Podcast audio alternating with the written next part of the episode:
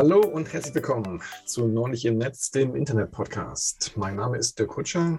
Und ich bin Rolf Winter. Und zusammen reden wir alle 14 Tage über ein Thema aus dem Bereich Internettechnologien, Protokolle und Phänomene.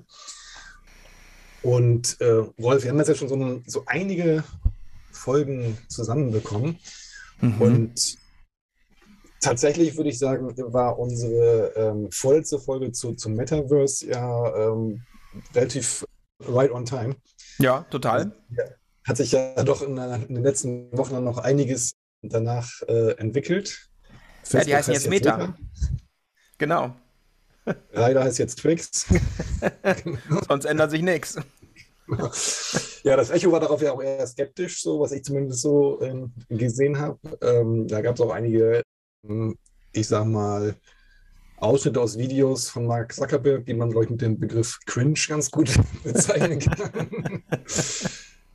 Aber ähm, Facebook hat ja 10.000 Neueinstellungen in Deutschland äh, zum Metaverse angekündigt. Oh, ich dachte, in Europa oder Deutschland?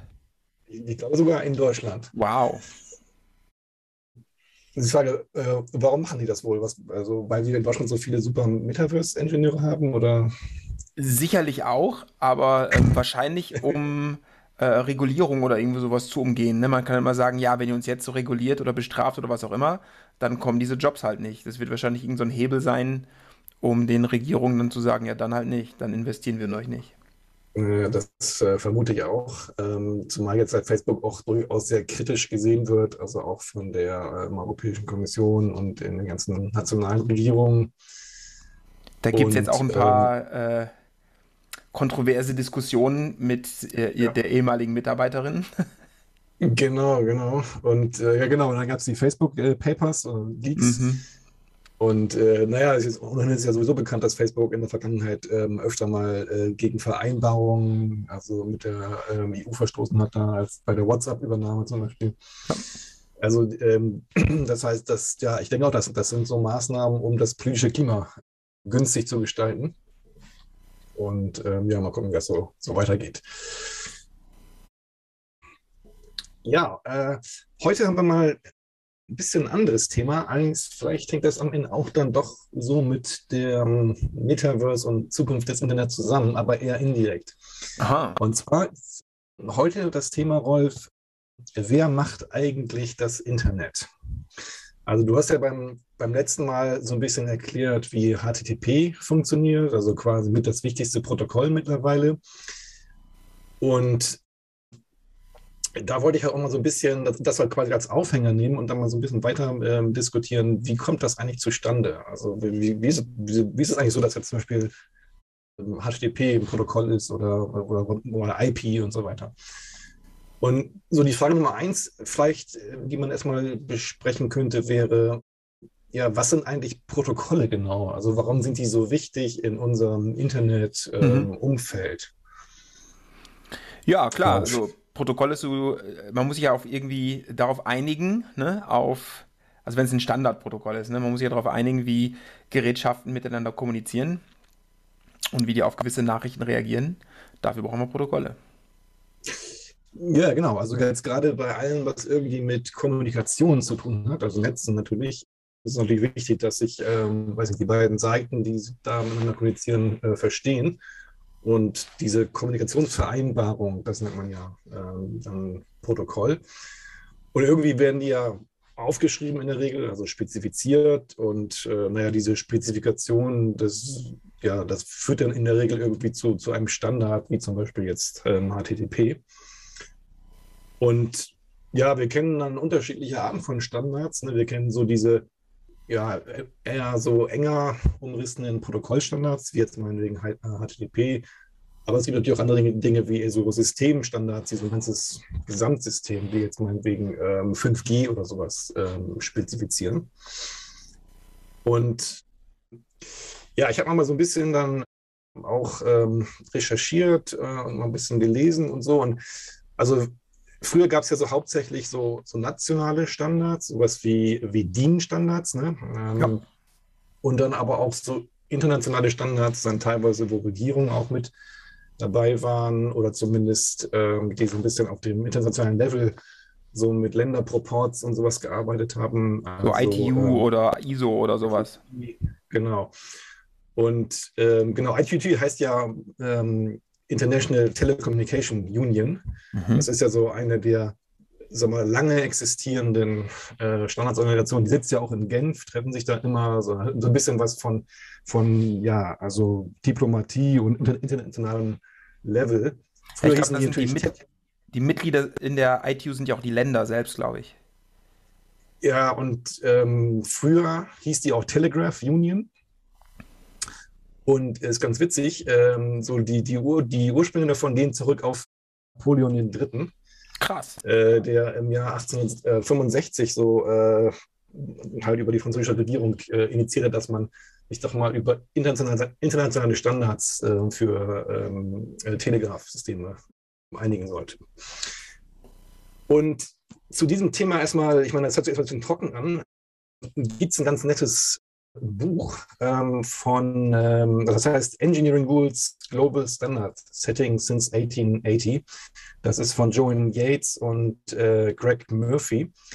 Und die hatten das mal vorgestellt äh, bei einem, einem ITF 110 im März diesen Jahres in der Human Rights äh, Conservations Research Group. Aha. Und also ein Link ist in den Show Notes natürlich. Und äh, das war eigentlich ein sehr netter Vortrag, in, in dem auch sagen auf die Motivation so ursprünglich so für Engineering Standards eingegangen wurde und dann natürlich auch so ein bisschen verglichen wurde, was gibt es da dann später für unterschiedliche, ähm, ich sag mal, Regeln und Verfahren und so weiter. Und naja, man kann sich vorstellen, dass so Standards, ähm, ich jetzt sage jetzt mal so in der Marktwirtschaft und so, irgendwann halt ähm, ja auch so eine logische Folge sind. Ne? Wenn ich dann irgendwie so Firmen habe, die dann irgendwas machen, irgendwelche größeren Systeme vor allem, wie jetzt ein Eisenbahnsystem, Stromnetz oder Telefonnetz und so, wenn das jetzt nicht alles ein Monopolhersteller machen soll, dann äh, naja, müssen sich die Hersteller irgendwie einigen, dass sie da irgendwas bauen, was zusammenpasst. Und ähm, das heißt, das, das wurde, musste halt irgendwie erstmal verstanden und erarbeitet werden. Und dann gab es halt ähm, ja, viele Argumente so in die Richtung, ja, das hilft uns halt den Lebensstandard zu erhöhen, weil wir dann ja bessere Produkte haben, mehr Firmen, die daran arbeiten können und so weiter. Naja, also äh, ist, ist ganz interessant. Also äh, einige Dinge drin, die man jetzt äh, normalerweise gar nicht so erwarten würde. Also so zum Beispiel, ich glaube so in den 19er, 1910er, 20er Jahren war ja auch die Lage in den USA damals nicht so richtig ähm, rosig und also wirtschaftlich. Und da gab es dann auch so eine nationale Standardsinstitution äh, und, und, und, der Chef, also kam auch in dem Vortrag, wurde dann mit den Worten zitiert, ja, also Standardisierung hilft uns dann im Kampf gegen den Kommunismus, weil sonst alles kaputt geht und wir uns irgendwie mal zusammenraufen müssen, dass äh, diese Firmen überhaupt noch irgendwie wieder auf die Beine kommen. Also da war auch so, so eine starke ah, ja. wirtschaftliche Sicht dabei.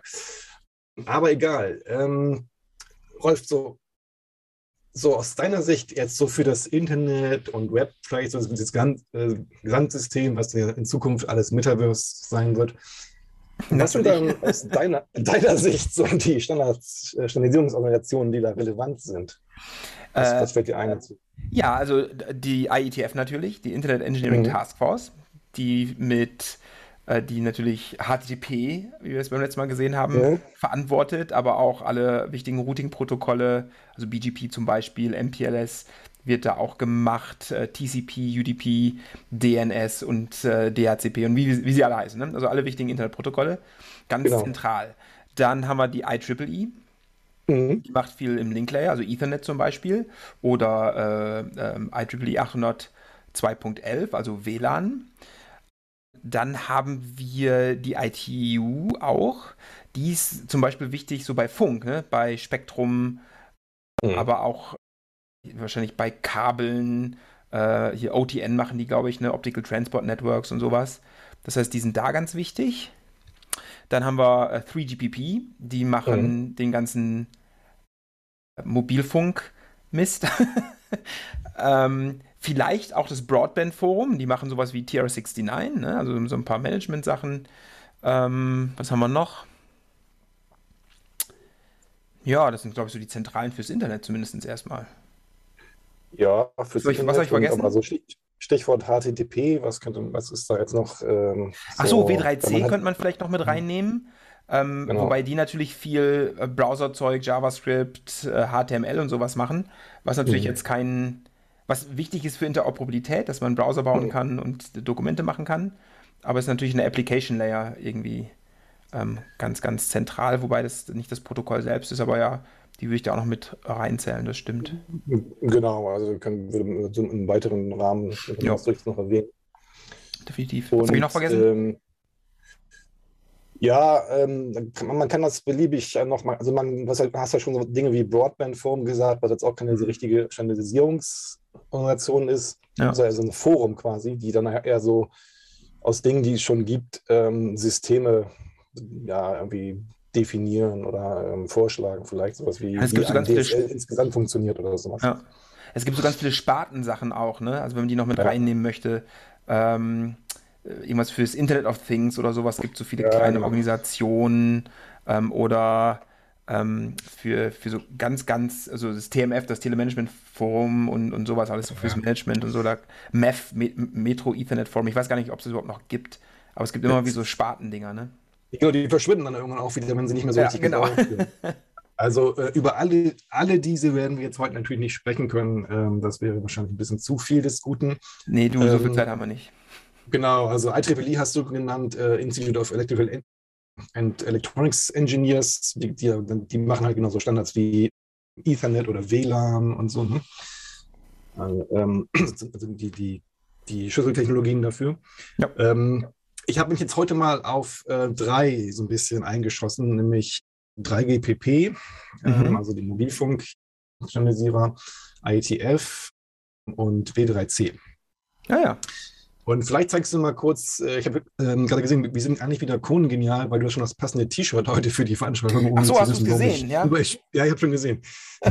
genau, also, ja, also über ITF sprechen wir gleich.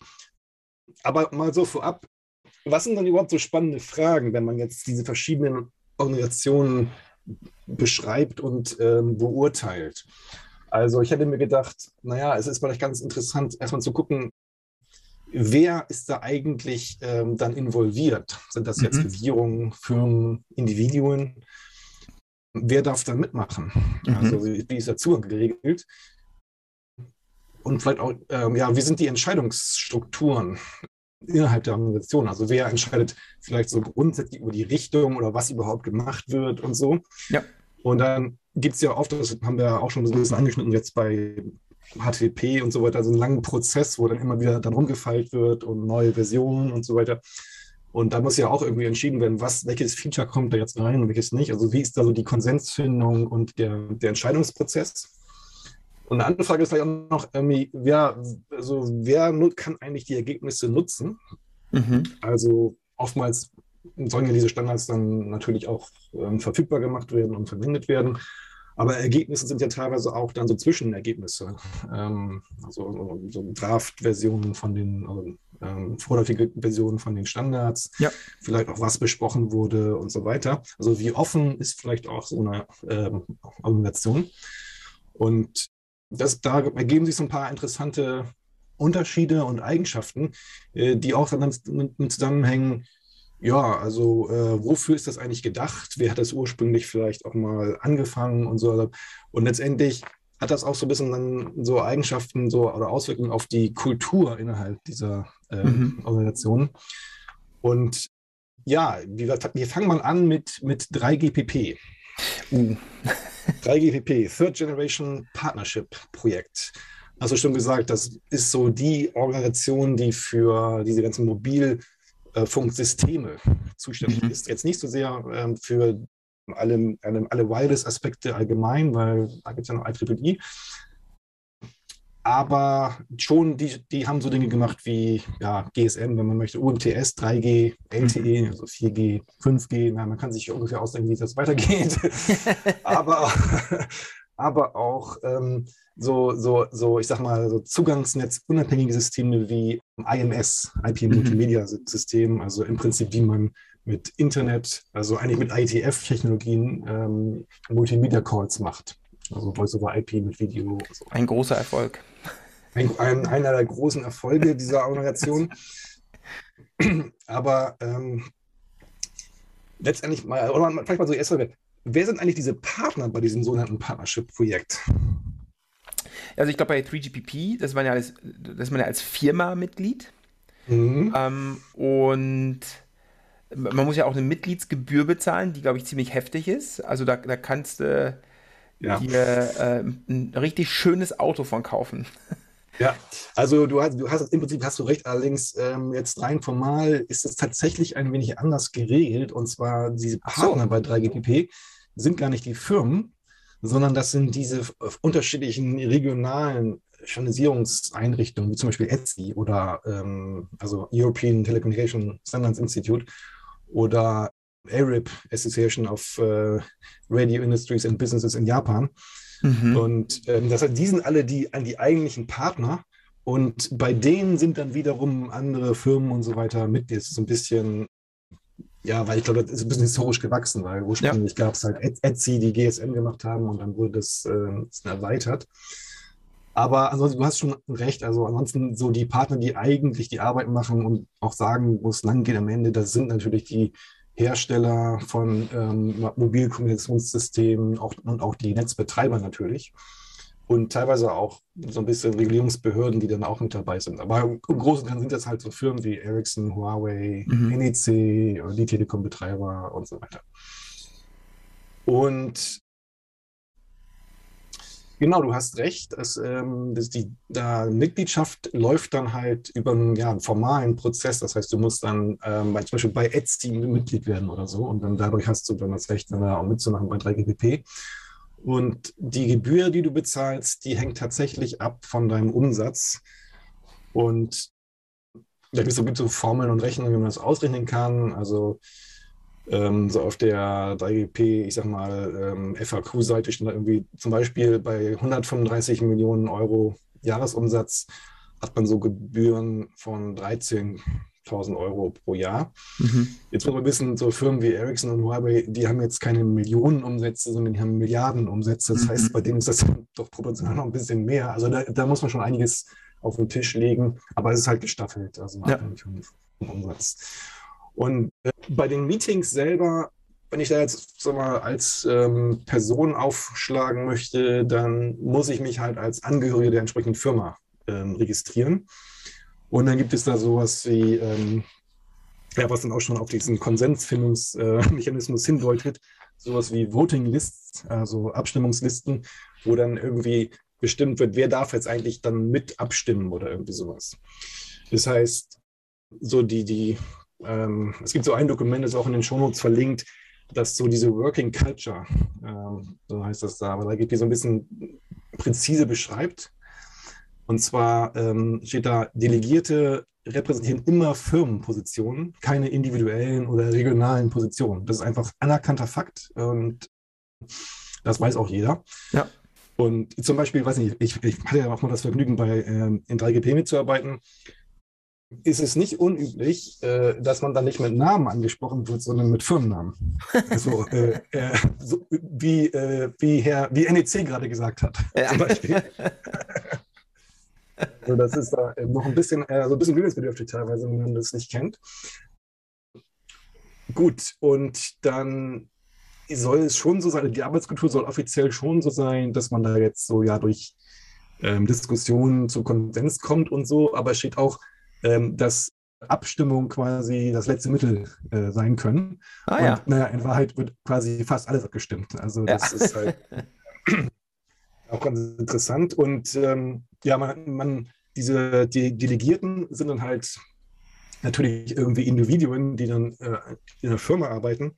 Die sollen in der Lage sein, dann schon unabhängig dann so im Sinne ihrer Firma und wenn es geht auch irgendwie abgestimmt mit den Firmeninteressen zu argumentieren und zu äh, abzustimmen. Ähm, ja, das klappt halt mal, mal weniger gut. Also man sieht ja oftmals auch dann Leute, die dann so in Pausen hektisch mit dem Telefon hantieren und mir ihren Chef anrufen, was sie machen sollen und so. und, äh, so läuft das da ab. Ähm, und ansonsten ist das da organisiert halt ähm, in Bereiche. Also es gibt da ähm, diese sogenannten Technical Standardization Groups. Und da gibt es zum Beispiel ähm, SA für Service and Architecture, die so die Gesamtsysteme festlegen, was Mhm. jetzt hier jetzt 5G allgemein aussieht. Dann gab es zum Beispiel CT, Core Network and Terminals und ja, RAN kennen wir, ne? Radio Ja. Access Networks und so weiter. Und dann in diesen Technical Standardization Groups gibt es dann verschiedene Arbeitsgruppen. Also wir würden die vielleicht so, als- diese TSGs so als Areas bezeichnen und dann gibt es dann da drin halt verschiedene Working Groups. Und ähm, ich weiß nicht, eine ist dann so Gesamtarchitektur, andere ist, ein anderes ist dann vielleicht Management und so weiter. Und ähm, die haben dann jeweils auch so, so einen Prozess, Prozess, wie sie dann, wenn sie ein neues Thema starten, erstmal so eine Art Studie machen. Und je nachdem, was dabei rauskommt, ähm, wird dann ähm, sag mal, eher so ein normativer Standard ähm, dann später gemacht oder so. Genau, was ich heute so ein bisschen vorhab, war jetzt zwar nicht nur so die Fakten und so zu berichten, sondern auch, wie es wirklich läuft. Also Mhm. ich hätte das mal jetzt unter schmutzige Geheimnisse äh, Ja. hier summiert.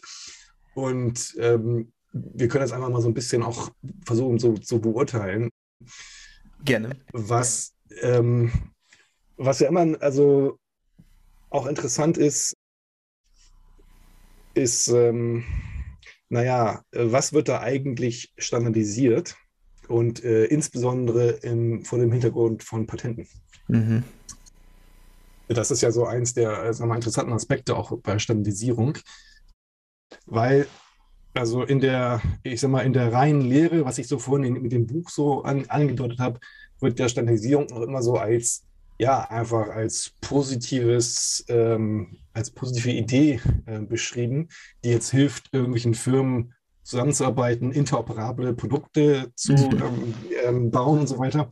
In Wahrheit ist das ja nicht ganz so äh, rosig teilweise, weil ja, es gibt unter anderem Patente. Und ähm, was ist jetzt, wenn ich ein Patent ab auf eine, weiß ich nicht, ähm, Handover-Technologie in der Mobilfunkbranche und äh, ich schaffe, dass, äh, dass dann genau das, was ich da jetzt mir als Patent ausgedacht habe, irgendwie Teil des Standards wird. Mhm. Das Ähm, wird dann richtig spannend. Genau. Ja. Weil, weil das hat dann den Effekt, dass, ähm, naja, also ich habe dieses Patent und äh, das heißt, ich äh, habe die Nutzungsrechte daran und jetzt kann ich es aber machen, äh, so hinkriegen, dass so in, im Standard wirklich äh, normativ reingeschrieben wird, wenn du Handover machst, dann musst du diesen Algorithmus verwenden. Ansonsten ist es ja nicht interoperabel. Also Ja. ich zwinge quasi alle anderen, das einzubauen, worauf ich ein Patent habe. Ja. Und das ist natürlich äh, bei Standardisierung immer so ein bisschen so eine Sache. Also möchte man vielleicht nicht unbedingt, weil dann, wenn, wenn das alle, alle machen würden, würde man es im Dauernd bekriegen und so. Und deswegen gibt es bei 3GP, aber auch anderen Standardorganisationen halt auch so Regeln, wie man mit patentbelasteten Beiträgen umgeht, sage ich mal. Und ähm, das kennen wir ja auch aus der ITF und so. Und Mhm. Jetzt, äh, ja, bei 3GP gibt es halt auch sowas wie Regeln, zum Beispiel, dass man ähm, ja, sich auch melden muss, wenn man jetzt irgendwie sieht, dass da irgendwie patentbehaftete Technologien in die Standards reinkommen. Also es ist ein bisschen genauer beschrieben, kann ich mal ein bisschen genauer erklären, aber erstmal so, das ist das Prinzip. Und das heißt, zu Anfang jedes Meetings wird da auch irgendwie sowas vorgelesen, wie, äh, das sind die Regeln übrigens. Und ja, dann sieht man immer die Delegierten dann sitzen, man nicken, nicken. Und ähm, ja, aber in Wahrheit geht es ja doch darum, dass alle versuchen, so viel wie möglich Patente in die Standards reinzusetzen. Und ähm, du, kennst, du kennst ja wahrscheinlich auch noch den Begriff SEP, Standards Essential Patents. Mhm. Weißt du noch, was, was das bedeutet? Ja, ich glaube, ähm, das waren Patente, wo man nicht drum herum kann. Ne? Also wenn man das Zeug implementiert, dann gibt's, dann muss man quasi entweder das Zeug lizenzieren oder ähm, es illegal benutzen. Genau. ja. Genau, also ähm, genau, das sind halt genau Patente, die man nicht vermeiden kann, wenn man diesen Standard äh, Ja. implementiert. Also es gibt ja immer noch so Patente, wo man sagen kann, okay, ähm, es gibt jetzt verschiedene Möglichkeiten, irgendwas zu realisieren und dann mein Patent ist eine davon. Die sind ja auch schon mal ganz gut. Ja. Aber wenn du in, einer, in so einer von diesen Firmen ähm, so richtig gut abschneiden willst, dann hast du möglichst viele essentielle äh, Standardspatente.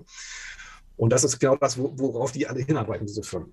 Und, ähm, War nicht sogar Qualcomm besonders dafür bekannt, dass die eigentlich nichts machen außer Patente und dann am Ende die Hand aufhalten und abkassieren, aber eigentlich großartig keine Produkte haben in dem Bereich?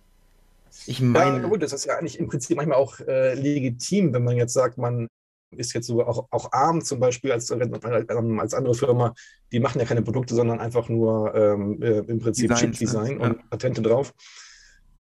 Im Prinzip, so läuft es halt. Ähm, es ist nur halt doof, wenn man das nicht weiß quasi und dann so gutgläubig so einen Standard verabschiedet und hinterher kommt raus, äh, ach, Herr Hemini, jetzt müssen wir Firma so und so ähm, ähm, Gebühren bezahlen für die Lizenzen. Aber, Aber wie läuft das quasi? Bitte? Äh, wie, wie, handelt es denn die 3GPP, wenn, wenn deren Grundsatz ist, ihr müsst Bescheid sagen, wenn, da, wenn ihr da Patent drauf habt und am Ende sagen die Edgy Badge, wir hatten da welche äh, drauf, wir haben es euch aber nicht gesagt. Da muss es ja. Ich glaube, das ist, das ist einfach so eine, so eine Art Sache, die, ähm, wo es sozusagen so ein bisschen, es gibt die offizielle Regelung und dann gibt es das, was halt wirklich gemacht wird. Ja. Und letztendlich, ähm, ja, haben diese ganzen Firmen halt quasi Stapel von Patenten jeweils.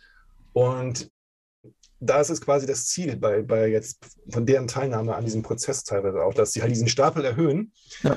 Und dann, wenn zum Beispiel dann ähm, Firma X kommt und sagt, ähm, ja, hallo, du hast hier mein Patent verletzt, dann sagen die anderen Firmen, ja, ich, ich habe diesen Stapel von Patenten. Das heißt, dann gibt es immer diese, diese, diese Ausgleichsverhandlung, äh, ja. Patent Litigation, mhm. wo dann sich, ja, also mein Stapel ist so hoch, dein Stapel ist so hoch, dann zahlst du mir mal ein bisschen mehr. Ja. Und, so. und so läuft das am Ende ab.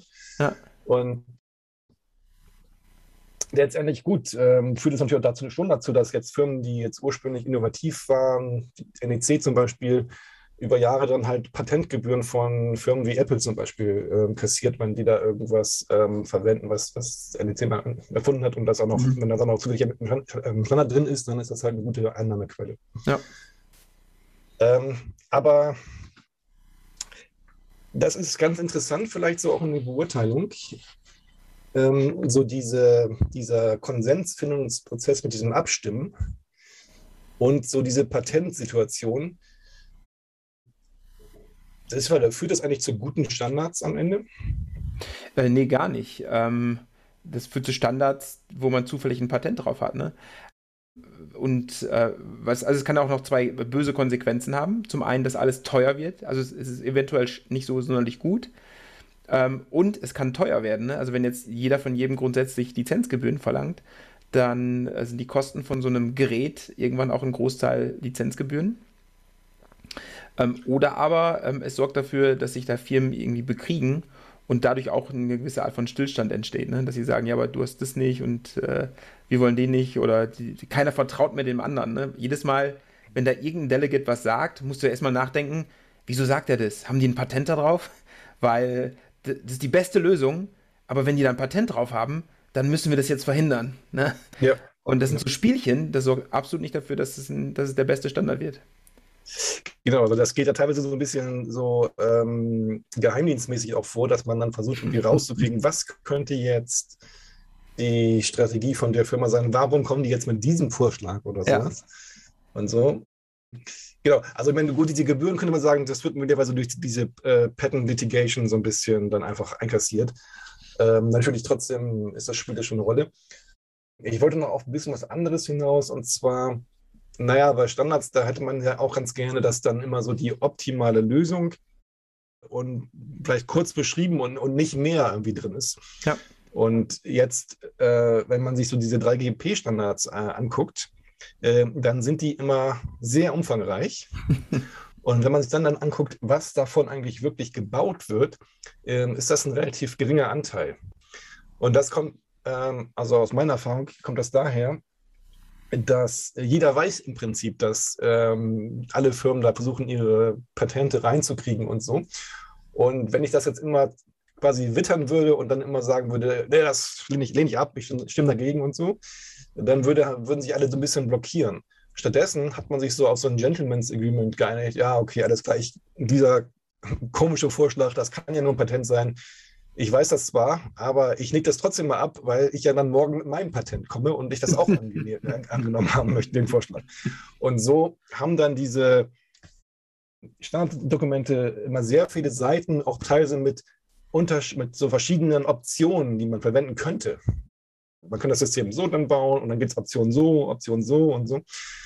Und Äh, aber nur, nur, ein geringer Bestandteil davon wird jetzt wirklich dann in Produkten gebaut äh, am Ende. Das heißt, es ist ähm, ja teilweise nicht ein sehr, also kein sehr effizienter Umgang mit diesen Zeitressourcen eigentlich von den ganzen ja. Experten, die das alles aufschreiben und definieren müssen und so. Und, ja, also das, und das kommt halt einfach daher, so ist das aufgesetzt, so soll das irgendwie, äh, oder so funktioniert es äh, in der Praxis. Ja, schrecklich. Und genau, also bei, bei, bei Voting, da wird dann ja auch nicht äh, diskutiert teilweise, also kann man natürlich schon machen, aber nicht, nicht notwendigerweise, warum ist das jetzt keine gute Idee oder so, sondern da wird einfach so, ja, ich bin dafür oder dagegen.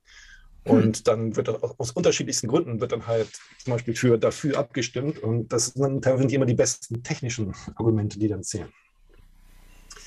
Erklärt vielleicht Gut, so einiges. Äh, da haben wir schon,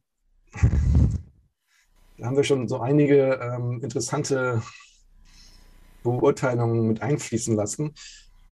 Wir machen mal weiter mit, äh, mit der ITF, Internet oh, Engineering ja. Task Force. Sehr gut. Äh, wo du auch das passende T-Shirt anhast. Ähm, ja, wurde ja so 86 gegründet, so mit Firmen und Unis und sonstigen Einrichtungen, die an der Entwicklung des Internet Interesse hatten. Also ursprünglich wurde das von der US-Regierung initiiert die ja auch dann so diese ganzen Vorläuferprojekte, also, also durch NSF und DARPA äh, bezahlt hat und dann so schrittweise später internationalisiert. Bei der ITF haben wir so ein bisschen eine andere Kultur. Also anders, wir ja. haben zwar sowas wie die Internet Society, ähm, so eine Art, so eine Organisation, die so insgesamt sich um das Internet kümmert, wo auch ähm, Firmen Mitglieder sind und so weiter ähm, und die auch dann die ITF fördert äh, und so. Aber äh, und da gibt es dann halt auch Mitglieder. Also da kann ich als Firma dann ein Mitglied von ISOC werden, wenn mir das irgendwie am Herzen liegt. Aber ich hätte dadurch keinen direkten Zugriff irgendwie äh, darauf, was in der ITF passiert. Und ähm, ja, das wissen wir, also in der ITF haben wir ja eher individuelle Teilnehmer, also haben wir nur individuelle Teilnehmer und keine, keine Firmenvertreter in dem Sinne. Natürlich wissen alle, also in der Theorie, äh, der ja. arbeitet für Cisco oder so. Ja, genau. Und ähm, aber also es ist nicht so, dass ich als Firma jetzt irgendwie Mitglied bei der ITF werden kann. Ja. Ich habe da auch keine Gebühr zu bezahlen oder so, sondern ich nehme einfach an den Meetings teil und pro Person kostet das halt einfach irgendwie so, weiß nicht, 800 ähm, Dollar oder sowas. Und ja, ähm, so, so, ich glaube, so ein bisschen diese Kultur von der ITF, auf die wir gleich zu sprechen kommen, erklärt sich ein bisschen daraus, dass naja, es, ursprünglich ging es darum, halt ähm, so ein neues Netz zu bauen, das interoperabel zu gestalten und zu gucken, was fehlt dann noch und äh, ja, wie könnte das möglichst gut funktionieren und so. Und ähm, so dieser, vor diesem Hintergrund ähm, ja, sind einfach die ganzen Prozesse und auch die ganze Kultur am Ende so ein bisschen anders. Rolf, kennst du zufällig noch das ähm, ITF-Manifest von, äh, von Dave Clark aus dem Jahr 92? Ja. Also, äh, ich, ich kann es jetzt nicht im Detail rezitieren, aber ja. Genau, also, ja, ähm, ähm, also da geht es ja so ein bisschen auch darum, was so um diese Kultur und auch diesen Konsensfindungsalgorithmus äh, mhm. zu beschreiben. Und ich lese es gleich mal vor, ähm, dann können wir das im Video einblenden. We reject kings, presidents and voting. We believe in rough consensus and running code. Jupp. Und äh, das ist ein ganz, ähm, ganz ähm, anderer Ansatz als jetzt zum Beispiel, den wir jetzt bei, bei Etsy und 3GPP kennengelernt haben. Mhm. Und das heißt, ähm, ja, es gibt da, also jetzt, wenn irgendwie entschieden wird, soll jetzt HTTP in dieses Headerfeld bekommen, ja oder nein, äh, dann gibt es da niemals irgendwie sowas wie eine Abstimmung oder so, sondern da gibt es eher harte Diskussionen und ähm, so die Idee ist, dass man äh, den Prozess ähm, also auf der Basis von äh, Meritokratie eigentlich macht. Das heißt, Dinge, die äh, ähm, in, in, Software, also in der Implementierung gut funktionieren, hat man schon mal ein gutes Argument, warum die dann da ähm, in den Standard rein sollten. Und wenn ich mir nur irgendwas ausdenke, oder vielleicht habe ich irgendwie mein Patent in den Hintern, dann ähm, und das einfach äh, aufschreiben möchte, ähm, dann ja, ohne Running Code hat man, hat man da so ein bisschen schon, schon schwerere Argumente. Und wie ist das dann, wenn jetzt irgendwie da Dinge kontrovers äh, sind? Wie wird dann am Ende entschieden, was eigentlich gemacht werden sollte? Ja, Rough Consensus, ne? Also da wird äh, typischerweise der, da gibt es äh, eine Phase, wo diskutiert wird und die Chairs entscheiden dann, wie der Rough Consensus aussieht, ob es dafür, dagegen oder Option A, B oder C ist. Äh, das. Äh, Im Meeting selbst kann man noch hammen, das kann man mhm. noch machen, ne? dass man äh, ja, äh, wir sind auf Deutsch, rumgrummelt ne? und gucken, was lauter ist. Mhm. Ähm, das geht noch. Show of Hands gibt es natürlich auch noch, dass man im Meeting nochmal äh, zeigen kann, wie viel sind dafür, wie viel sind dagegen. Aber im Prinzip die Entscheidung fällt auf der Mailingliste. Ja, genau.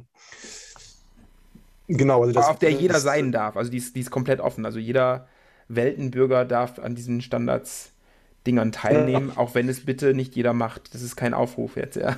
Ja, Genau, also man kann, man kann natürlich sicher diskutieren, wie effektiv ist das alles und so, aber grundsätzlich ist die Idee halt schon, dass ähm, ja, technische Argumente äh, mehr zählen sollen, sag ich mal so. Ja.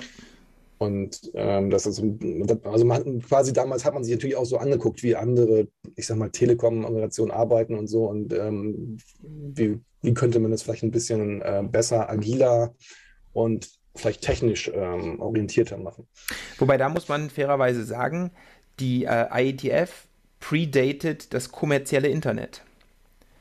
Ähm, ja. Das heißt, am Anfang waren natürlich die kommerziellen Interessen auch einfach gar nicht da, weil es kein kommerzielles Netzwerk war. Richtig, ähm, das richtig. kam dann ja wesentlich später. Richtig, darauf wollte ich auch noch zu sprechen kommen. Ähm, also wie weit jetzt diese Regeln heute noch greifen, also mhm. effektiv und wie gut die vielleicht alle noch sind und so. Ähm, vielleicht nochmal ganz kurz so nochmal der Fairness halber jetzt so vergleichen mit 3GP. Ähm, natürlich äh, gibt es im ITF-Internetumfeld auch Patentproblematik. Und ähm, das heißt, ähm, ja, da, da, ist natürlich auch schon klar, dass man weiß, man hat so mit Firmen zu tun und so und gelegentlich machen Firmen Patente und so. So die generelle Richtung der ITF ist ja im Prinzip, dass man jetzt so zwei gleichwertige Lösungen hat, und die eine ist jetzt patentbelastet und die andere nicht, dann nimmt man immer die, äh, die unbelastete und auch wenn die vielleicht teilweise ein bisschen weniger effizient oder nicht ganz so gut ist, nimmt man trotzdem die, die nicht ja. patentbelastete. Und ähm, na, da gibt es halt auch dann so genau wie bei 3GB auch dann so Regeln, und die dann auch mal gesagt werden, wenn man jetzt hier von Patenten Kenntnis hat, muss man das sehr schnell sagen und so weiter. Äh, ist jetzt auch keine Garantie dafür, dass natürlich dass nie, niemals patentbelastete Standards ähm, rauskommen. Allerdings ist da die Kultur noch eher so, dass das jetzt eher dann, sagen wir mal so, schon noch für einen kleinen Skandal sorgt oder so und ja, dass man das stimmt. eher angehalten ist, das zu vermeiden und das auch in der Regel eher vermieden wird. Muss man, kann man, glaube ich, fairerweise ich glaube auch. sagen. Und gleichzeitig, es gibt ja auch einige Firmen, die jetzt gerade durch die ITF sehr erfolgreich geworden sind, ähm, Cisco und äh, Juniper und so weiter. Ja. Und also ich weiß von Cisco, dass sie auch dann, wenn sie dann doch mal irgendwie Dinge haben, wo sie ein Patent haben, teilweise kann man sie vermeiden, äh, so bei Routing-Protokollen und so weiter. Und dann, naja, ähm, dann haben sie aber in der Firma so eine bestimmte ähm, ja, ITF-Patent-Policy, dass sie dann die Lizenzrechte dafür quasi ja sehr, sehr günstig äh, vergeben, im Prinzip nur sich nur dagegen schützen wollen, dass jemand anders von denen dann irgendwelche Gebühren am Ende haben will. Ja.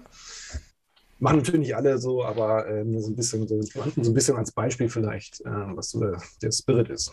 Das läuft, glaube ich, das heißt irgendwie fair, non-discriminatory oder irgendwie sowas, ne? Genau, genau. Ja. Und ja, nochmal kurz vielleicht so, so zur Organisation und auch so wie jetzt das Personal da bestimmt wird, das ist ja auch ein bisschen anders. Also jetzt bei 3GP wird das, werden da diese Gremien natürlich alle gewählt und so ja. mit den Stimmrechten, die wir besprochen haben. Ähm, in der ITF gibt es ja auch so technische Arbeitsgruppen, mhm. also jetzt zum Beispiel eine, die macht HTTP. Ja. Und die sind dann ja in diesen sogenannten ähm, Areas organisiert, genau. Transport, Routing, Applications und so.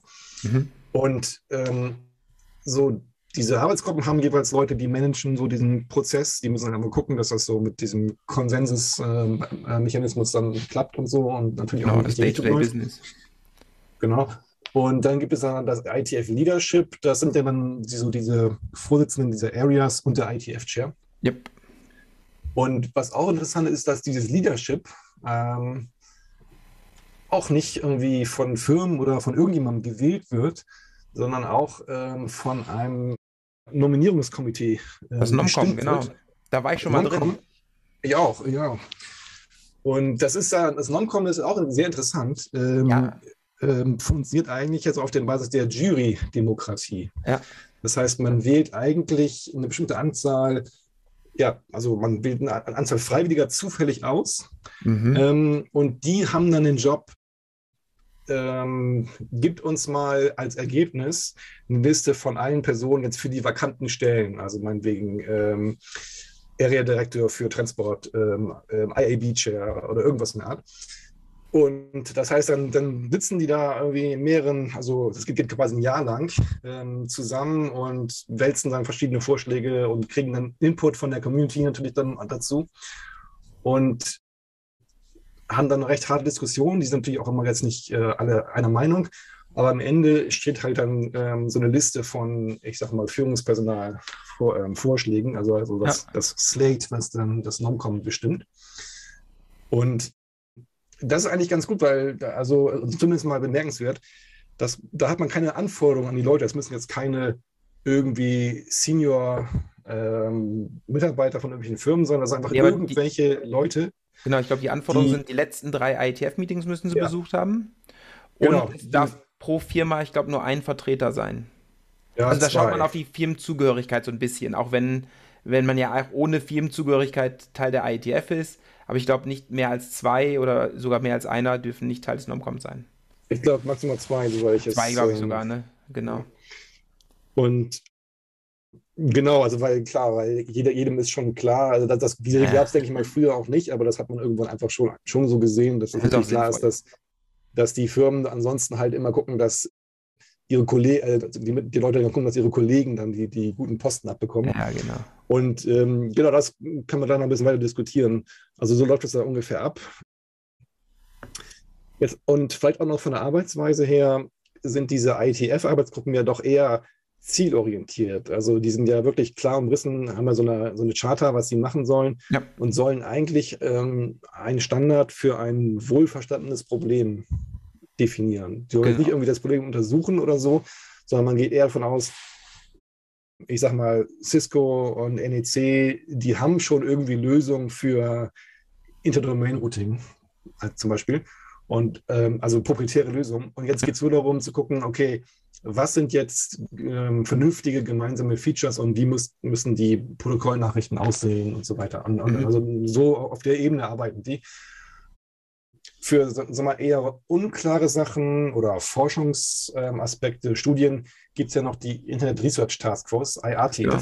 also eine Schwesterorganisation mhm. der IETF, äh, die also auch in diesem ISOC-Umfeld ähm, existiert.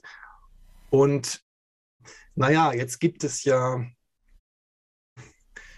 ist ja schon gut, wenn man sagt, okay, wir gucken uns immer nur ein Protokoll an. Also Gruppe X macht HTTP, Gruppe Y macht IP und so äh, und Gruppe V macht TCP.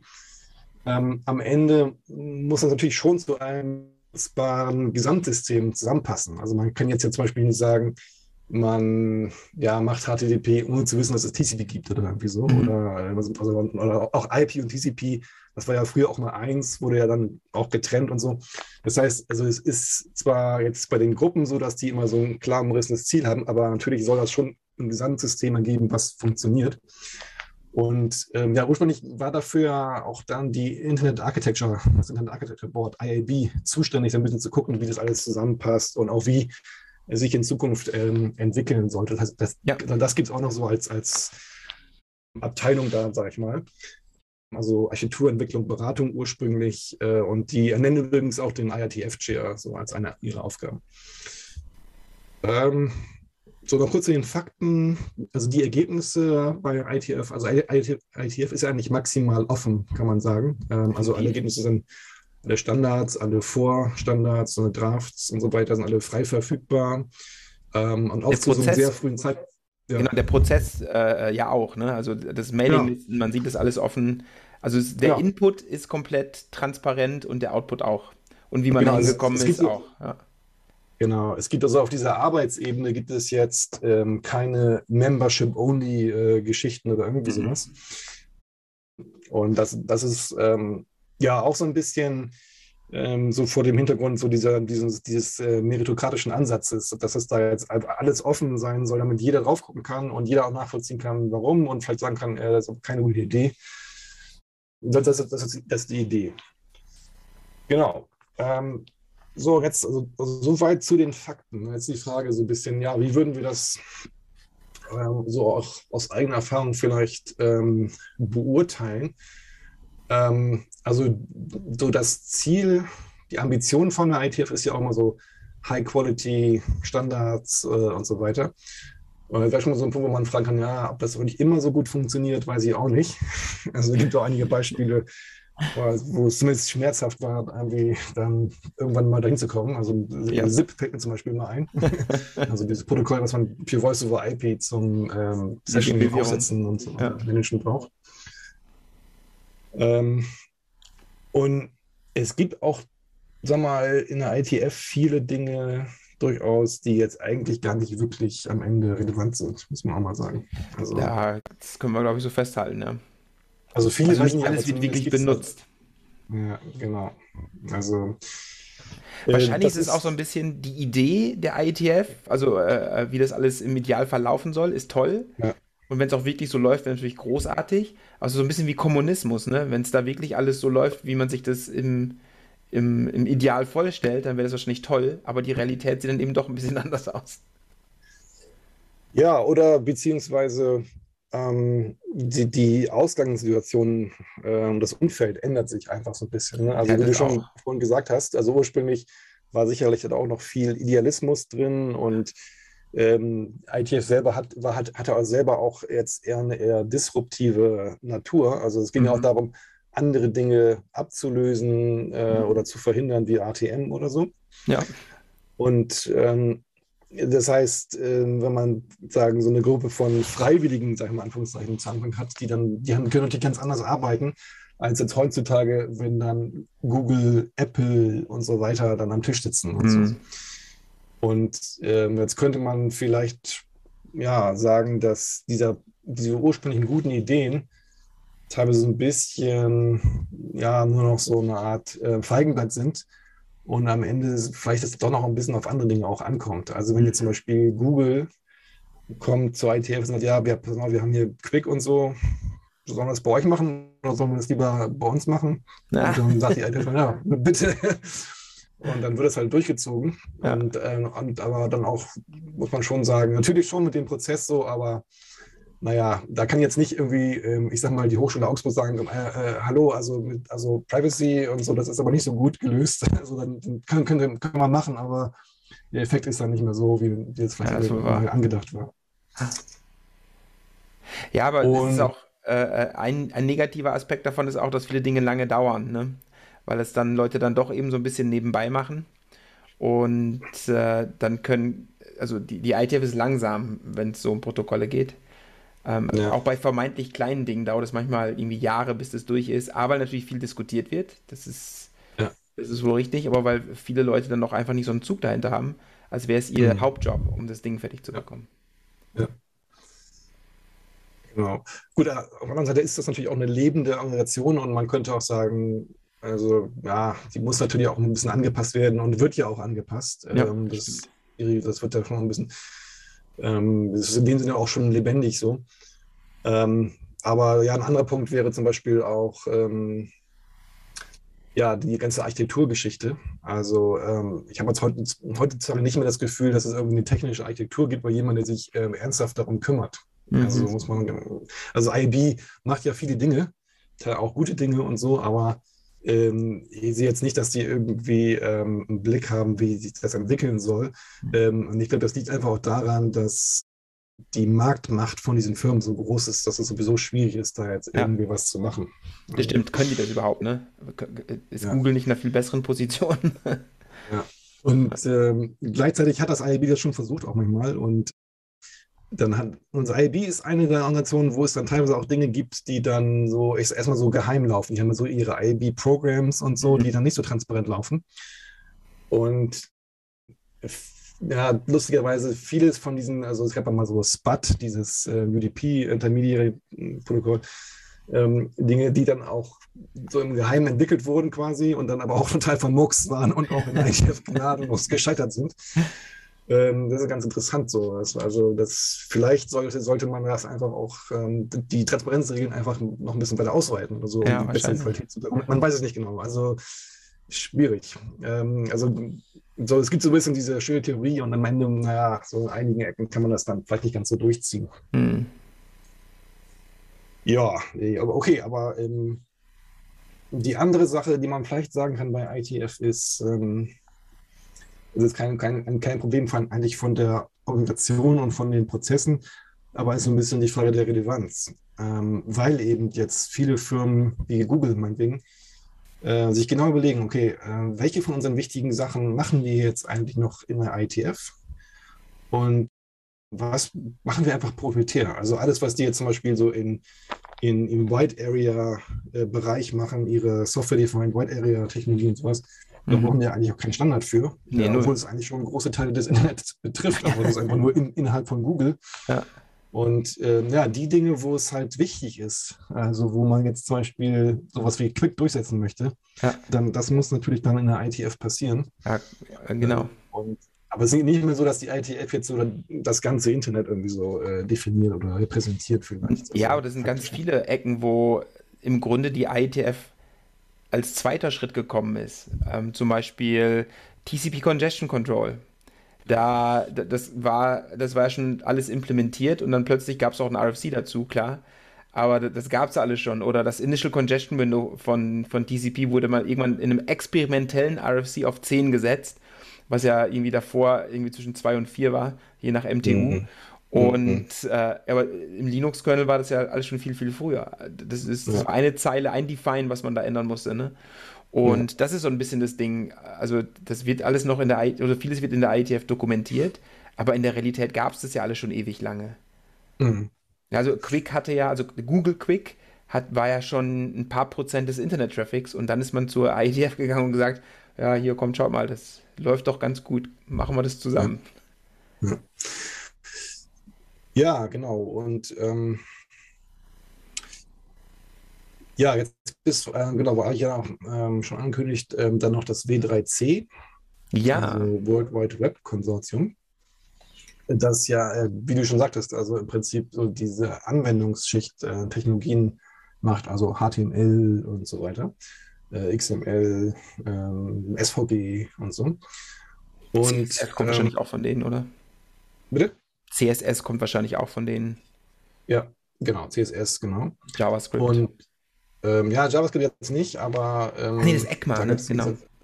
genau, weil, ähm, aber schon so, so die Richtung stimmt schon. Ja. Und ähm, ja, das ist jetzt wiederum wieder eine Mitglied, äh, Mitgliederorganisation, das heißt, wo Firmenmitglieder äh, sind.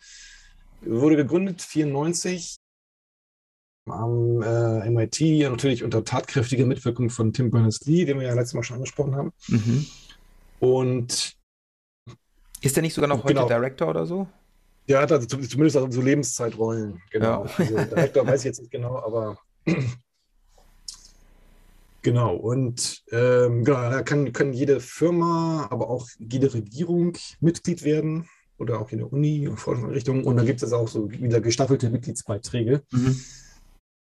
Abhängig vom Umsatz und vom Land, aus dem man kommt. Das ist vielleicht, glaube ich, so ein bisschen ah. gemacht, um äh, jetzt äh, nicht so reiche Länder nicht so ganz zu benachteiligen oder so. Ich bin mir nicht ganz sicher, aber ich habe es mal kurz angeguckt und durchgerechnet. Also in Deutschland, wenn ich da eine ganz große Firma bin, zahle ich ähm, 68.000 Euro pro Jahr. Also, okay. Was wird die Uni bezahlen? Ja, und deutlich weniger. Aber trotzdem, also ich erinnere mich, dass ähm, man kann, also es gab auch Unis aus Deutschland, die da Mitglied waren. Aber immer mehr haben es jetzt überlegt und das am Ende eingestellt oder so. Mhm. Oder auch Firmen, wie jetzt, die jetzt nicht wirklich was in dem Umfeld bewirken können. Ähm, die waren am Anfang drin, aber irgendwann wurde es einfach zu teuer und ja. rausgegangen. Und genau, also W3C ist halt ähm, jetzt im Gegensatz zu ITF wieder so ein bisschen, ähm, ja, da stehen dann wieder mehr so die knallharten Firmeninteressen äh, im Vordergrund. das soll halt eine Plattform sein, die dann den Firmen, die sich da engagieren, nutzt. Und, und das hat dann wiederum auch ähm, Auswirkungen auf den ganzen Prozess. Also das heißt, ja gut, wir kennen ja alle diese, diese W3C-Standards, also als HTML zum Beispiel, aber der Prozess ist eben nicht so offen wie in der ITF. Da gibt es dann halt Member Areas und Vertraulich Vertraulichkeitslevel für unterschiedliche Dinge. Und äh, ja, ich habe jetzt, also jetzt auf die Details jetzt äh, des Prozesses nicht so ganz einzugehen, aber äh, da wird halt auch zum dann abgestimmt natürlich. Und das W3C, interessanterweise, das habe ich mal ein bisschen recherchiert, ist jetzt schon sehr oft in die Kritik gekommen, einfach weil, naja, die Standards, die da produziert werden, nutzen wohl in der Regel nicht so sehr den Nutzern, sondern halt immer den Firmen eigentlich. Und äh, vieles, was wir so heute unter dem Thema Überwachungsindustrie und sowas äh, klassifizieren würden, naja, hat dann auch sicherlich technische äh, Ursachen äh, in W3C-Standards. Aha. Und zum anderen ist auch der äh, Prozess wohl nicht ganz trivial. Also in der ITF dauert es manchmal lange, das stimmt. Aber das liegt oftmals auch daran, dass, naja, es gibt dann halt auch lange technische Argumente und sicher auch Interessen dahinter. Äh, aber der Prozess an sich ist sehr einfach eigentlich in ITF. Mhm. WRC gibt es dann halt verschiedene Kommentarphasen und so weiter und so. Und wenn ich irgendwas verhindern will, äh, dann kann ich das auch mal ganz gut ausnutzen, um jetzt Sachen ja, noch ein bisschen ein paar Jahre nach hinzuschieben oder irgendwie sowas es gab so ein bisschen so einen Shitstorm mal 2017, als das W3C beschlossen hat, äh, DRM ähm, als äh, ah. Webstandard äh, einzubauen, ja. sodass man also als Browser dann quasi und, und, und die DRM-Technik war auch noch proprietär äh, natürlich und dann musste man, wenn man jetzt zum Beispiel ein Browser ist, der jetzt freie Software ähm, sein soll, auf einmal diese, diese proprietären Technologien einbauen, wenn man standardskompatibel ähm, sein wollte. Und da gab es dann auch mal äh, den, den Big Brother Award ähm, in Österreich äh, dafür. Und also, also sie hat, hat so eine Reihe von kleinen Skandilchen und wird immer so ein bisschen kritischer gesehen. Auch das Verhältnis von W3C und ITF ist, glaube ich, nicht immer so ganz super, weil da einfach ja Dinge nicht transparent äh, teilweise sind. Und das W3C macht halt so seins und ohne das vielleicht auch weiter groß abzustimmen. So. Wie ist denn es bei der, beim, beim W3C? Kann ich als Individuum ja wahrscheinlich nicht abstimmen, aber kann ich da mitmachen? Also beim, beim, ich sag mal, beim Standardsfindungsprozess mich beteiligen? Oder ist es mm. wirklich nur Firmen überlassen? Ich weiß nicht genau, wie diese Art, sagen wir mal, diese Akkreditierung zu den Meetings läuft. Ja. Also, also bei, bei 3GP ist es ganz klar so, man muss sich vorher anmelden und das geht nur, das geht über die Firma quasi. Ja. Und ich weiß, ich weiß ehrlich gesagt nicht genau, wie das bei W3C ah, ja, okay. äh, ist. Ja, weil, weil, also ich persönlich da auch noch nicht wirklich nicht gearbeitet habe. Ja, ich tatsächlich auch nicht, ne? Ja, ähm, und jetzt, genau, kann man noch so, so, ein paar Dinge, so die allgemein so, ja, nochmal unter dem Thema schmutzige Wahrheiten zu nennen sind, vielleicht nochmal besprechen. Oh, mein Lieblingssegment heute. Also Patente hatten wir, genau, Patente hatten wir schon. Eine Sache, also es ist jetzt also kein, kein, kein, ja, ich will das nicht gar nicht skandalisieren, ähm, ist Antitrust. Und zwar ähm, also quasi so Antikartellverhalten und so. Das ist natürlich immer ganz wichtig bei Standards, dass man da keine geheimen Absprachen hat oder so. Ähm, also man, man, um irgendwas vielleicht durchzukriegen, wäre es jetzt quasi illegal, wenn ich jetzt ähm, Google mit Facebook äh, absprechen würde oder mhm. irgendwas. Äh, also quasi, wir machen das so und die anderen wissen davon gar nichts, dass wir beide das zusammen besprochen haben oder sonst. Also das, das, das gilt in der Regel für alle so Standards, so alle, alle so mal ähm, ernstzunehmenden Standardisierungsinnovationen, dass die so auch so Antitrust-Regeln haben und die Firmen wissen das auch ganz genau und ähm, schulen ihre Leute dann auch, äh, also die professionellen Firmen schulen ihre Leute dann auch, dass sie das auf keinen Fall verletzen dürfen. Aber trotzdem gibt es auch, ja, natürlich immer weitere Probleme. So. Also zum Beispiel, ähm, ja, letztendlich geht es ja um, auch um Firmeninteressen und so. Und ähm, jetzt ähm, zum Beispiel in der ITF könnte man sagen, ja, es ist ja super, dass wir jetzt alle Individuen sind und ähm, so jede Meinung zählt quasi gleich und so.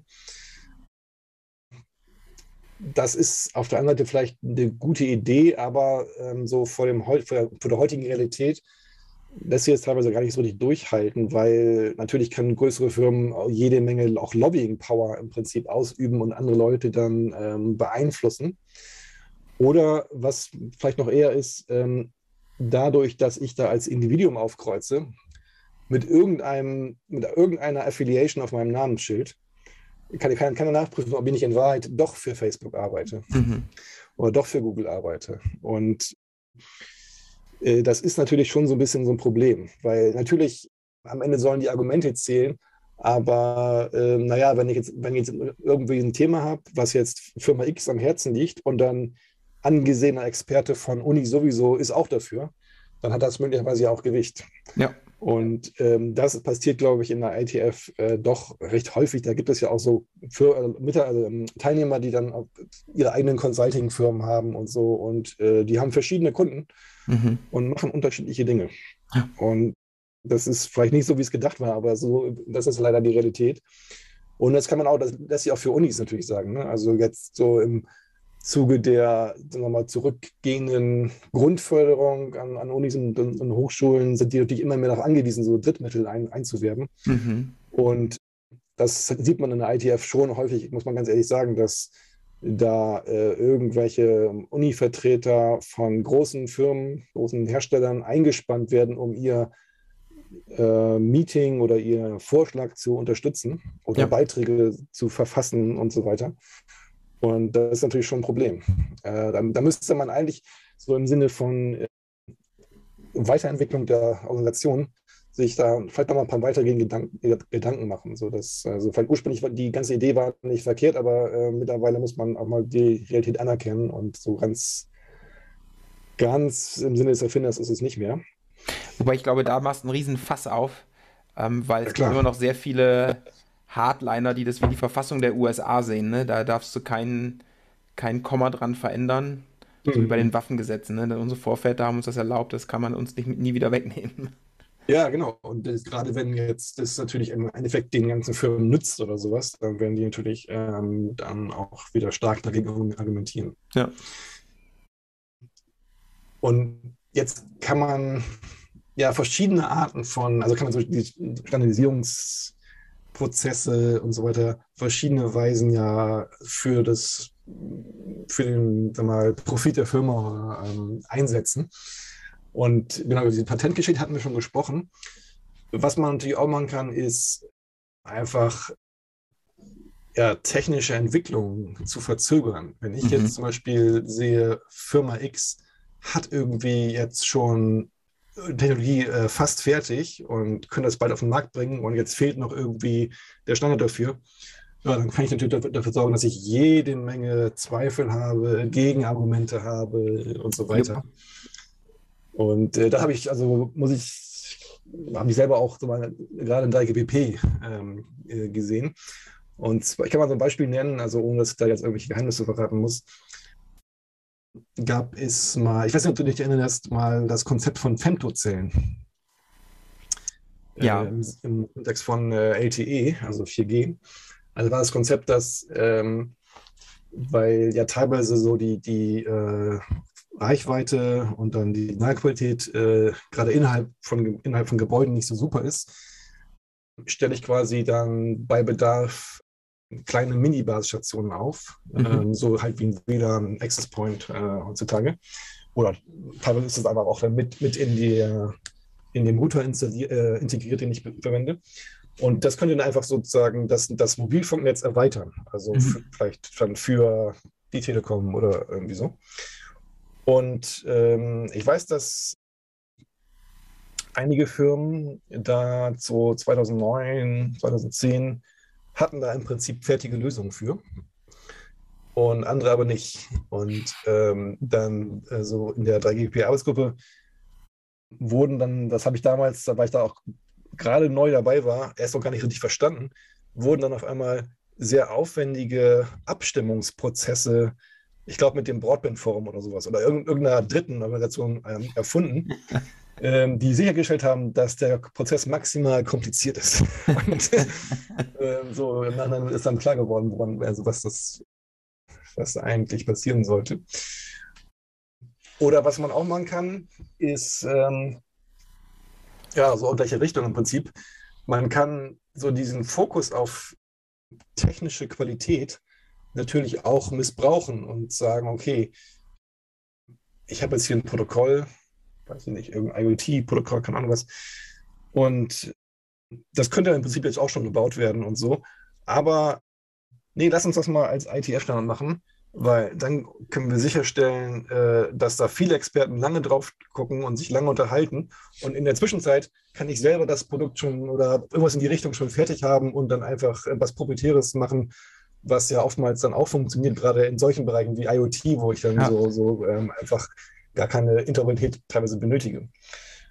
Und ähm, das ist auch schwer, sich dagegen zu wappnen, weil das, dann, das weiß man ja dann auch nicht, so wer dann in welchem Namen äh, sich dafür irgendwas einsetzt oder sowas. Ja. Was dann auch spannend ist, ist, wenn so Standardsorganisationen sich gegenseitig stören, ne? indem sie so Liaison-Statements schicken und sagen, hallo, wir ja. wollen das von euch oder ja. brauchen eine Arbeitsgruppe, die, in der ihr Folgendes für uns erledigt und sowas. Das ist auch mal ganz witzig. Ja, das ist teilweise auch so ein bisschen ähm, äh, kulturell interessant, ja. weil, ähm, wie, genau, das, das habe ich ja noch gar nicht erzählt wie dann so diese Journalisierungsorganisationen untereinander kommunizieren und äh, sich abstimmen und so. Und ähm, da ist dann so dann, also letztendlich von den, bei den großen Firmen, die sind natürlich in allen von diesen Organisationen mhm. drin. Ne? Also jetzt Ericsson oder so, diesen mit AGP, ITF, äh, überall.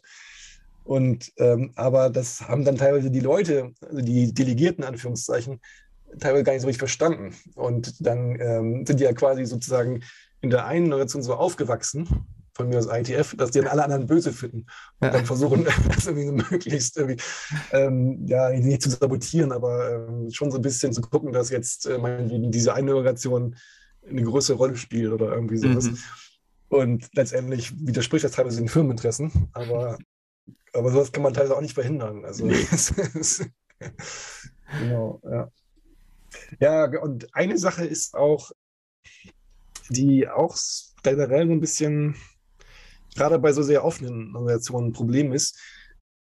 Das hat, glaube ich, ähm, Steve Jobs mal als ähm, Stability Creep bezeichnet. Dass, naja, du, du hast dann halt eine Organisation, die ist sehr erfolgreich, sehr populär, macht sehr relevante Sachen. Und dadurch, dass das komplett offen ist, ziehst du halt nicht nur Experten an, sondern auch Leute, die da sich irgendwie in dem Umfeld sonnen wollen, eigentlich technisch gar nichts machen. Ja. Vielleicht sogar schaffen die es sogar, irgendwelche Management-Aufgaben äh, abzubekommen. Und es widerspricht ja auch so ein bisschen dieser, dieser technischen Orientierung, die man mhm. äh, eigentlich mal vorgehabt hatte. Also man muss sich nur anschauen, äh, die letzten IP-Versionen, die Leute vorgeschlagen haben. Ja, Dann genau. weiß man, was da passiert, ne? was für Leute das anzieht. Genau, also ich meine, das ist immer, kann man jetzt gar nicht so schwarz und schwarz-weiß sehen, weil natürlich, manchmal ist es auch gut, wenn dann neue Leute, neue Ideen rein, reinkommen und so. Ähm, aber ja, es gibt schon das Problem einfach so. Ja, definitiv. Man gucken muss, äh, wer da am Ende was dann auch maßgeblich entscheidet, so ein bisschen. Und ja. wenn es offen ist, kann es halt dann auch, ja, wenn es offen ist, ist es halt offen. Also dann, genau. ähm, und genau, jetzt zum Abschluss wollte ich noch quasi auch so eine, ja, ich, ich will nicht sagen, nee, kann man nicht sagen, zukünftige Entwicklung, es ist schon eine, eine lange laufende Entwicklung ähm, zu sprechen kommen. Und zwar eine alternative Art und Weise, wie man äh, diesen Running Code-Gedanken mittlerweile umsetzt. Und zwar, es gibt ja jetzt neben diesen formalen Standardisierungsorganisationen auch äh, sowas wie Open Source Projekte. Mhm. Und ähm, naja, die produzieren ja jetzt keine formalen Standards, aber schon irgendwie Dinge, Referenzimplementierung, Architekturen, natürlich teilweise beinhaltet das auch Protokolle, äh, die dann schon auch eine gewisse Relevanz haben in die eine oder andere Richtung. Und zum Beispiel gibt es ähm, die Linux Foundation, das ist ja so eine Organisation, ähm, so eine Art ja, Schirmherr im Prinzip, mhm. ähm, die dann viele unterschiedliche Projekte ähm, managt und laufen lässt, die dann ähm, ja irgendwas ähm, zum Thema auch Net Networking produzieren. Mhm. Zum Beispiel Open Daylight, falls du dich daran erinnerst, ähm, ja. ein Software-Defined Networking-Projekt oder ähm, OPNFV, wo ich zufällig dann mal dabei war, also ähm, eine Software-Plattform für ja, Telekom-Funktionen. Und ähm, das ist halt auch nochmal interessant im Vergleich, weil da sind halt auch die ganzen großen Firmen mit dabei. Ähm, die sind in der Regel auch so mitgliedsorganisiert, ähm, das heißt, du musst da Mitglied werden. Aber da wird jetzt weniger so, so Textspezifikationen äh, verabschiedet, sondern da geht es eigentlich darum, ja, Sof Software zusammen äh, zu basteln. Und dann wurde halt versucht, so, so in diesen Firmen ähm, ja, das, das Modell, was man generell so bei Softwareentwicklung und Software-Open-Source-Projekten so hat, ähm, auch als Entscheidungskonsensmechanismus zu verwenden. Das heißt, ja, wenn du es schaffst, dann in das äh, Softwareprojekt deine Entwicklung reinzubringen, ähm, dann hast du dadurch halt Einfluss. Und ja, wie kann man Sachen reinbringen? Ja, die müssen funktionieren. Mhm. Und ähm, Trotzdem gibt es vielleicht noch irgendwie eine Art von Steuerung. Also, also nicht alle Vorschläge sollen ja immer angenommen werden und so.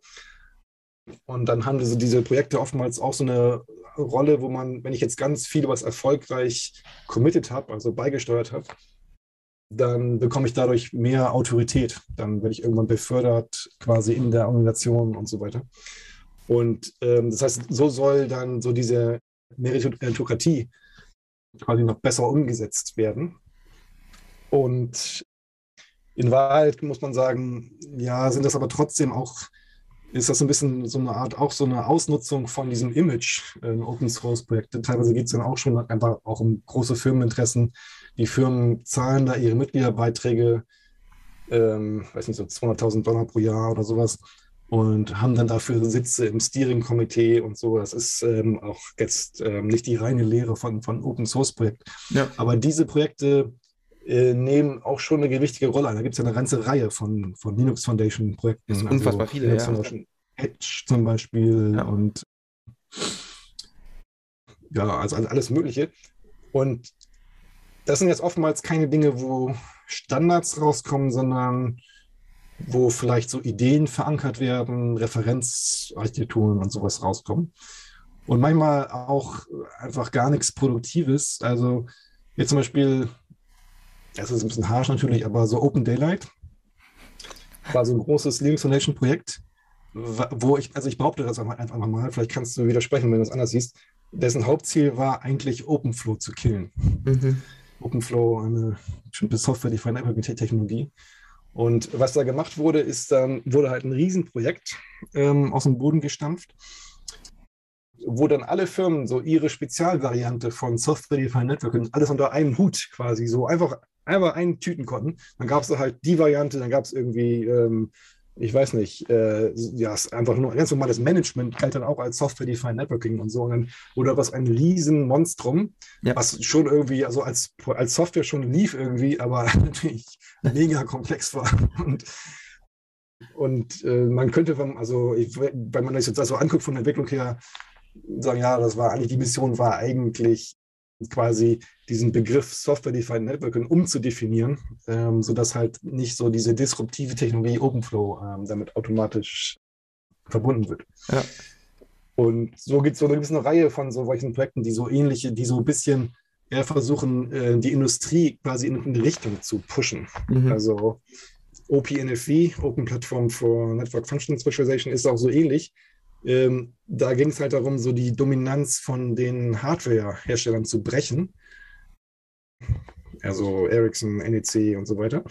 Und äh, indem man halt einfach sagt, okay, das lässt sich alles mit Software machen und hier, wir definieren jetzt mal diese Software-Architektur dafür. Und natürlich müssen dann diese Firmen, diese Hersteller zwangsweise da auch mit dabei sein, um nichts zu verpassen und dann ihre Kunden nicht zu verlieren. Ja. Und so wurden die da quasi reingezwungen und quasi um ihre eigene eigene Kerntechnologie letztendlich ähm, am Ende preisgeben zu müssen. Haben natürlich auch geschickt versucht zu vermeiden und so, aber ähm, so, das sind oftmals solche ja, Initiativen, die, wo jetzt keine richtigen Standards rauskommen, aber wo es schon darum geht, irgendwie Leute zusammenzubringen und äh, was Gemeinsames zu arbeiten, was so in Mhm. Richtung Standard geht. Und ist die These jetzt von dir, dass es irgendwann die äh, alteingesessenen SDOs, also die Standards Defining Organizations, ablöst? Nee, nee. Das war genau das, das stand mal eine Zeit lang ja auch im Raum. Und ähm, auch gerade die ITF hat sich dadurch dann auch äh, doch ein bisschen bedroht gefühlt und dadurch auch ihre, ihre, ihre ähm, versuchte so die Relevanz von Running Code innerhalb der Mhm. ITF äh, etwas höher aufzuhängen. Ähm, seitdem gibt es ja auch dann diese Hackathons äh, immer. Stimmt. Ähm, das heißt, ähm, so, ich, also ja, es hat sich nämlich herausgestellt, dass ähm, jetzt nur Open Source Projekte äh, es am Ende des Tages auch nicht bringen, sondern Mhm. man braucht schon so eine äh, gute Mischung aus ja, ähm, so äh, offenen Standards, offenen Prozessen und natürlich auch Running Code. Also ähm, letztendlich ist es ja auch nicht immer schlecht, wenn es größere Projekte gibt, die jetzt diese einzelnen Komponenten, also Protokoll X, Y, Z, zusammenpacken in ein großes System und das dann vielleicht Open Source mit der passenden Lizenz äh, auch einfach mal demonstrieren, dass das so geht und dann können andere da- damit ähm, zumindest das als, als Beispiel nehmen für Produktentwicklung oder so. Hm. Ich finde auch in dem Zusammenhang ist Quick ein gutes Beispiel, weil es ja irgendwie so 17, ähm, ob es jetzt genau 17, weiß ich nicht, aber es gibt mehr als ein Dutzend Implementierungen und äh, diese Interoperability Matrix, ne, wie die mit zusammenarbeiten, da war sehr viel Running Code. Und die Browser tun es natürlich alle auch. Genau, also, äh, also Quick kann man ja sagen, ist, war jetzt nochmal so ein Beispiel, wo die IETF versucht hat, so ihre, ähm, ich sag mal, Virtues einzusetzen äh, Mhm. und äh, Running Code. Und natürlich wurde auch schon dann über einige Dinge diskutiert, also einige Aspekte, jetzt so Detail-Design-Aspekte und so. Äh, auch teilweise sehr, sehr lange. Und ähm, Redest du gerade über Spin mit? Genau, äh, zum Beispiel. Und ähm, ja, also ich bin das klang vorhin so ein bisschen negativ, also das war jetzt gar nicht so gemeint. Ähm, also was aber da gut lief im Prinzip ist schon, dass es da eine breite Beteiligung, ähm, also auf der Running Code-Seite zumindest gab. Ja.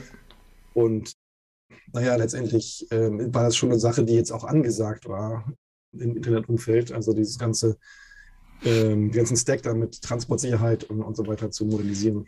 Ja. Okay.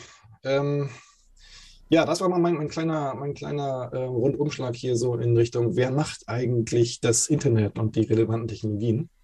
Ja, sehr interessant.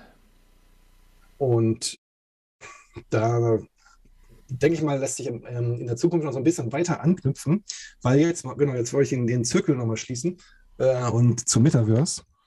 Und das ist nämlich genau das Problem, was einige Leute beim Metaverse sehen, dass das jetzt halt also ähnlich wie das Internet äh, eine sehr relevante Plattform und Technologie ist, die jetzt aber nicht in einem open, äh, offenen Prozess ähm, entwickelt und standardisiert wird, sondern wo Facebook die Idee hat, dass sie se selbst am besten dafür geeignet wären, äh, das einfach festzuklopfen. Und ähm, darüber kann man, glaube ich, durchaus geteilter Meinung sein, ob das so eine gute Idee ist. Ja, und tatsächlich habe ich das Interview mit, äh, im Vergecast mit dem Mark Zuckerberg gehört. Und da hat er wortwörtlich gesagt, er glaubt, das wird ein ganz offenes System, ähm, interoperabel und sowas. Aber wir wissen ja, wenn der was sagt, der meint das ja nicht immer so, ne? Manchmal nicht. Manchmal nicht. Ist schon mal vorgekommen. Gut, dann ziehe ich jetzt mal den Stecker.